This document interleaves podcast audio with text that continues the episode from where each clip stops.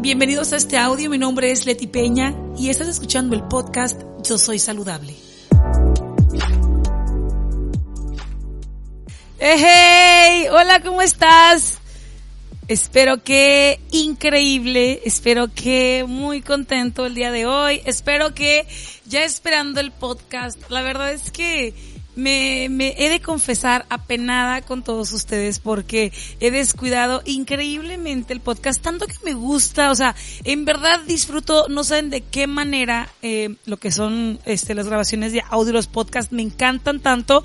Sin embargo, la verdad es que esta cuestión que estamos viviendo ahora, sin que suene a un pretexto, me ha hecho como querer comerme el mundo de pronto a mordidas porque empiezan a salir muchas ideas para poder crear y para seguir construyendo y de pronto no sé si te pasa que te das cuenta y, y ahora sí que como dice el dicho el que mucho abarca poco aprieta y de pronto ya estamos ni uno ni otro pues no entonces pues bueno estamos retomando una vez más el podcast. Te quiero dar en verdad la bienvenida y en verdad decirte muchas muchas gracias porque a pesar del tiempo y la distancia, aquí estás escuchando este podcast y disfrutando conmigo de saber qué podemos hacer para mejorar nuestra vida. Eh, como bien lo sabes, nuestro podcast se llama Yo Soy Saludable y la idea es precisamente eso, es darnos cuenta qué podemos hacer para continuar mejorando todo este estilo de vida y sobre todo ahora que las cosas han cambiado tanto después de la pandemia. Es decir, está nuestra vida antes de la pandemia y después de la pandemia. Y antes de que empezara todo este tema, nosotros veníamos con unos tips que yo te había eh, sugerido con respecto a cómo ir mejorando esto de nuestra salud, de nuestra alimentación y demás. Y nos habíamos quedado en un tema súper importante y que al día de hoy creo que es base medular del proceso o la situación que estamos viviendo todas las personas, no nada más este los que queremos bajar de peso, los que queremos cuidar nuestra salud, no. Todas las personas del mundo estamos viviendo la misma situación y es circunstancias con el sueño. Hay gente que definitivamente a raíz de, de todo esto que inició el ojo lo pega ahí de vez en cuando. Hay gente que debido a la depresión causada por el cambio tan drástico que tuvo nuestra vida, em, se ha vuelto mucho más difícil como pararse de la cama y toda esta cuestión que ya la habíamos platicado antes con la doctora Alejandra Canseco, como lo que es eh, que no que no que no nos quitemos de encima las pijamas y que nos sentemos y, o nos vistamos como para salir, porque pues todo el día finalmente estamos en casa y creo que la mayoría hemos optado por esa situación de quedarnos en casa todo el día con la pijama puesta o probablemente muchos en un principio eso hacíamos y ahorita pues que ya tenemos que empezar a retomar nuestra nueva normalidad, las cosas se hacen un poquito más difíciles y sobre todo este tema del sueño, ¿ok? Hoy vamos a hablar de cuál es la importancia del sueño y del dormir bien. Yo conozco gente que dice, mira, si yo no tengo sueño, yo no me voy a obligar a dormir. Y hay gente que cree firmemente que si tu cuerpo no quiere dormir, pues no quiere dormir y punto, ¿no? Que no tiene, que no tiene que ver con que sea una persona que esté estresada o que sea una persona que se sienta mal. No. Simplemente ellos lo entienden como ahorita no quiero dormir y no pasa absolutamente nada. Sin embargo, hay muchos estudios que afirman que las horas de sueño son esenciales para poder cargar las pilas, para que nosotros podamos recuperar la energía y afrontar la jornada que vamos a tener que vivir o que, o que elegimos vivir el día a día, ¿ok? Y la onda de, de, toda esa situación no solamente se trata de dormir bien, o sea, es como que, ah, dormir bien, dormí bien y ya dormí a gusto y ya listo, sino que se trata de tener un sueño reparador. Y pues para tener un sueño reparador, las horas de sueño deben ser suficientes, deben ser constantes y deben ser tranquilas. Es decir, si tú dices, ah, pues yo duermo, me duermo temprano y me levanto al día siguiente temprano, pero pues resulta que me paro cuatro, cinco, seis, siete veces en la noche, ya sea para el sanitario, o sea porque, porque cualquier ruidito me, les, me despierta. Los estudiosos del sueño no consideran a eso un sueño reparador. Es decir, si se logra dormir un tiempo razonable o una hora razonable, pero despiertas horas antes de tu hora regular de, de, de, levantarte o tu hora real en la que deberías este levantarte o como te decía, te levantas muchas veces durante la noche, esto esto no se considera un sueño reparador, ¿sabes? Es como, sí, te acostaste, sí, dormiste, pero no fue un sueño reparador. Y entonces, por lo tanto, no estás recargando energías para poder eh, enfrentar la jornada del día. No sé si me explico. También eh, leí en alguna ocasión por ahí en algún libro, no recuerdo cuál, pero decía, una persona cansada, el, perdón, el cansancio y la felicidad no siempre van de la mano.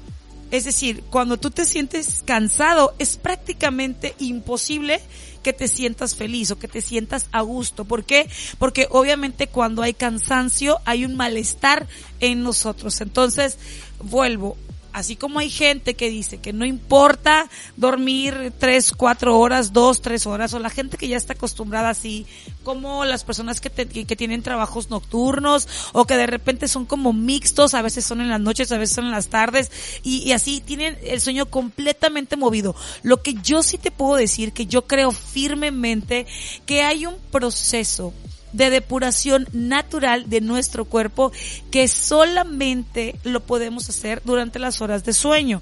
Y las horas de sueño no es como que, ay, pues me duermo toda la mañana y listo. Ah, ah. Si alguna vez en tu vida te has desvelado, por cualquier motivo, llámese de trabajo, llámese porque saliste de fiesta, por el motivo que sea.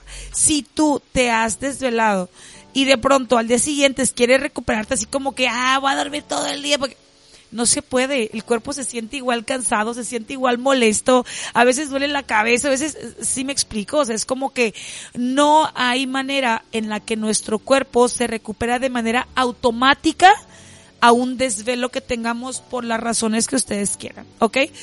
Entonces, pues bueno, unas o algunas, o mejor dicho, las más, los foquitos más rojo en cuanto a las alteraciones que nos deja el mal dormir o el no dormir, vienen eh, o, se, se, manifiestan en estrés, en ansiedad, en problemas respiratorios, en problemas cardíacos, eh, en dolores musculares o esqueléticos.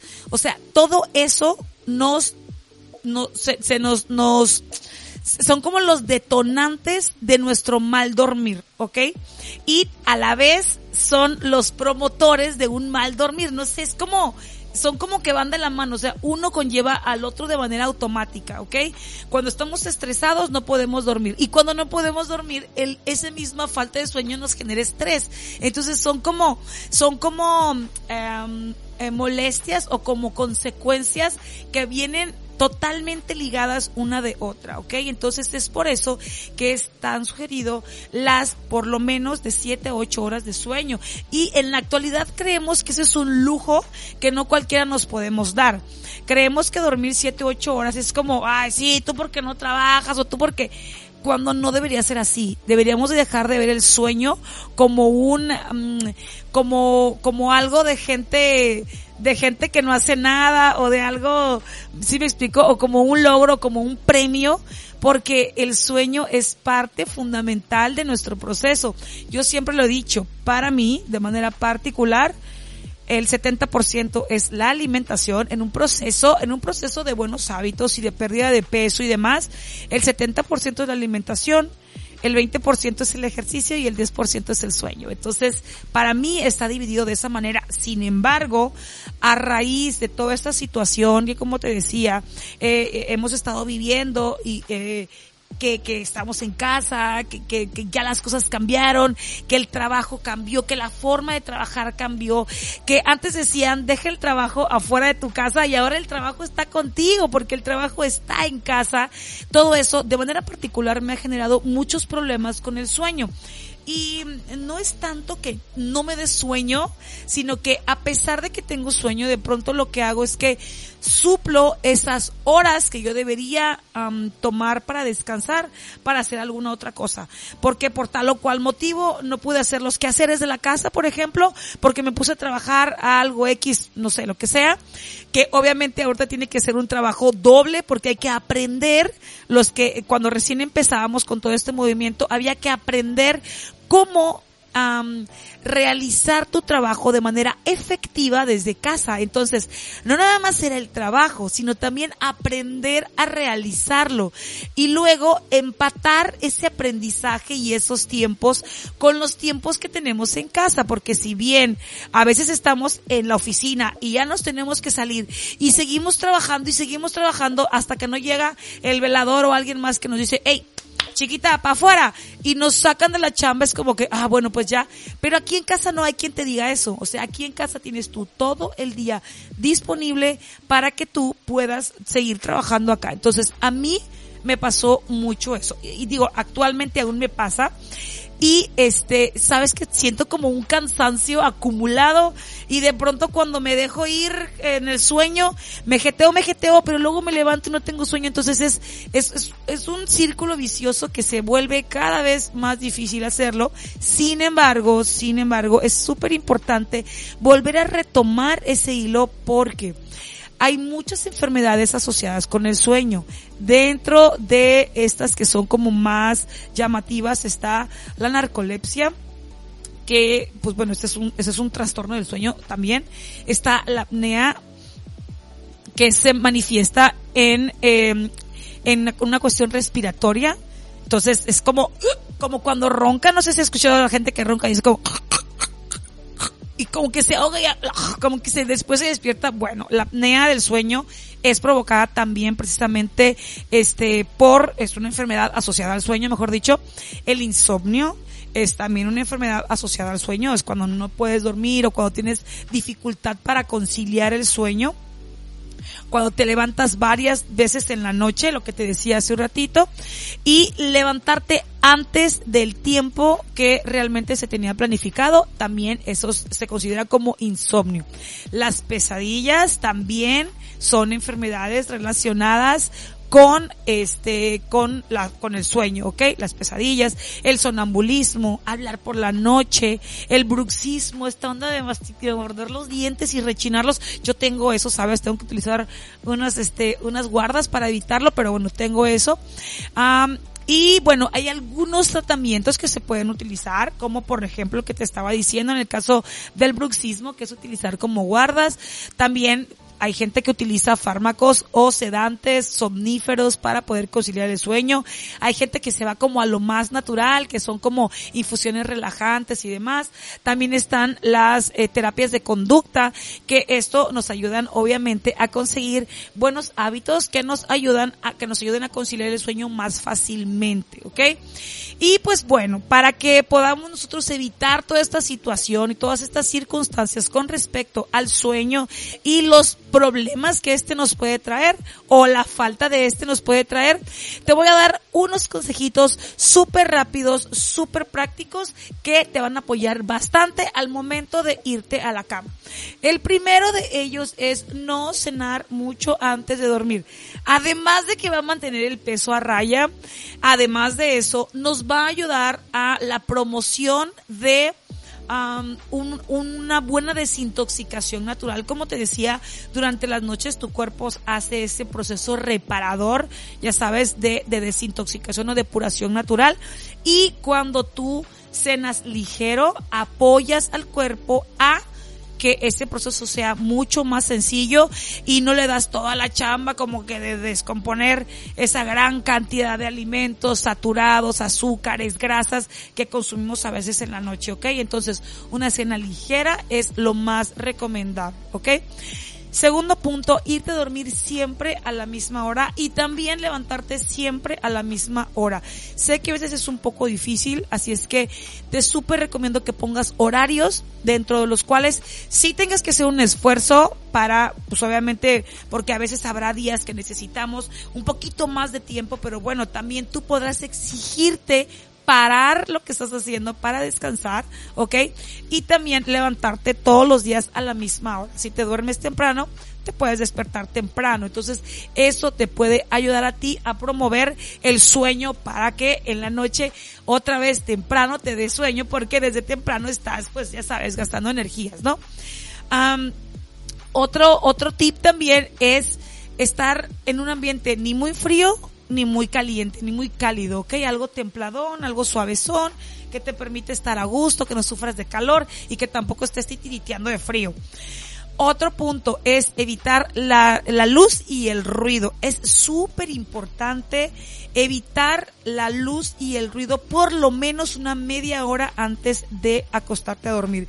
Y yo te sugeriría, si tienes chamba en casa, que una hora antes de tu hora de descanso, ya pares con el trabajo para que le permitas a la mente que se relaje y vaya soltando todos, eh, todas las, los pensamientos y todas las preocupaciones que tiene del trabajo que estás haciendo o del día siguiente, ¿ok?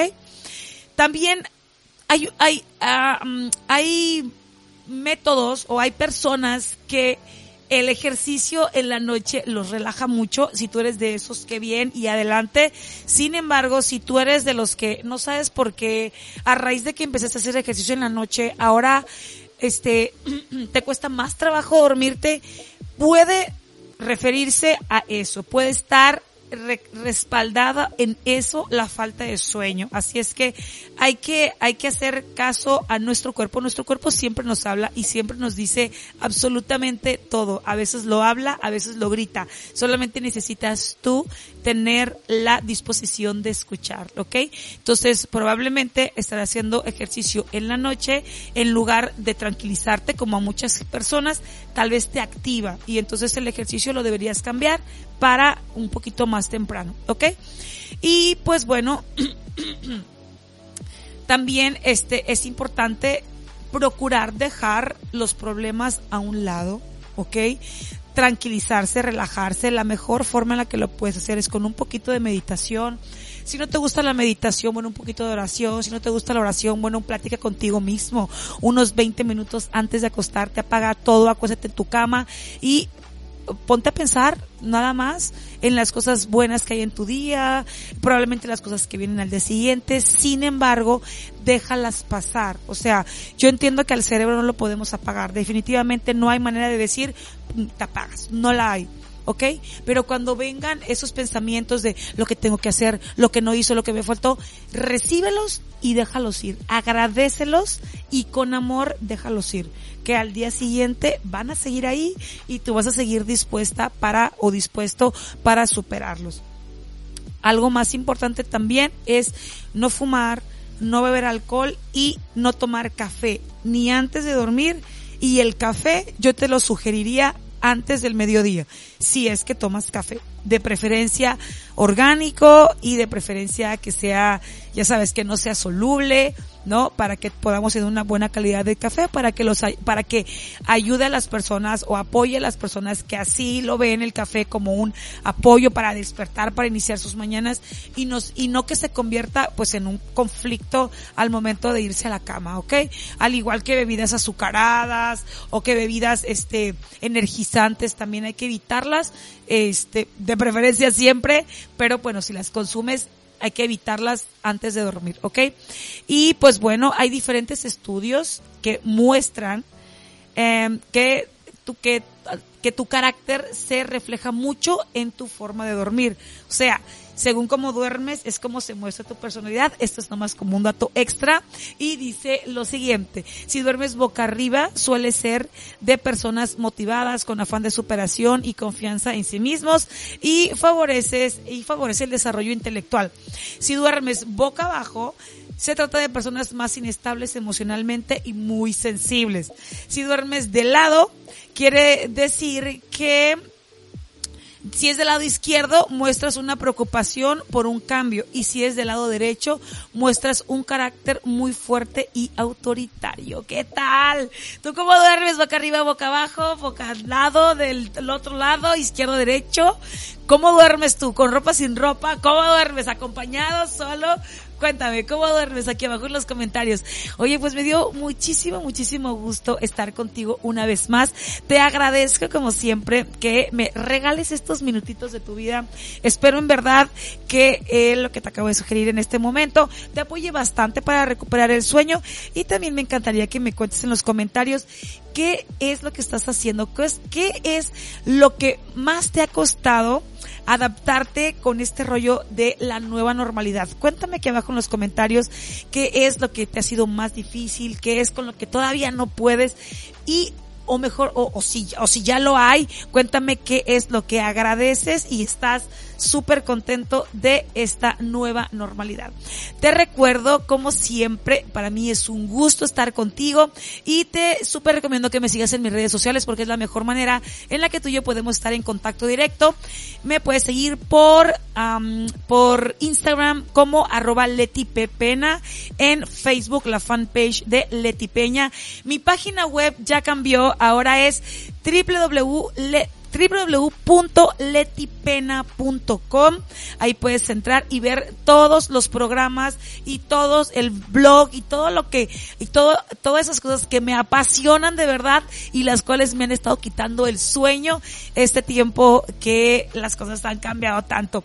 También te super recomiendo que me sigas en mi canal de YouTube. Eh, me puedes encontrar como Leti Peña y obviamente en Spotify y iVox como Leti Peña y el podcast Yo Soy Saludable. Próximamente tendremos un nuevo podcast que créeme que estoy súper contento porque es un podcast que quiero que quiero que involucre a todas las personas que quieran sumarse a él, ¿ok? Bien pendiente porque viene este nuevo podcast, ya estarás sabiendo de qué se trata y seguramente lo compartirás conmigo y lo disfrutarás tanto como yo.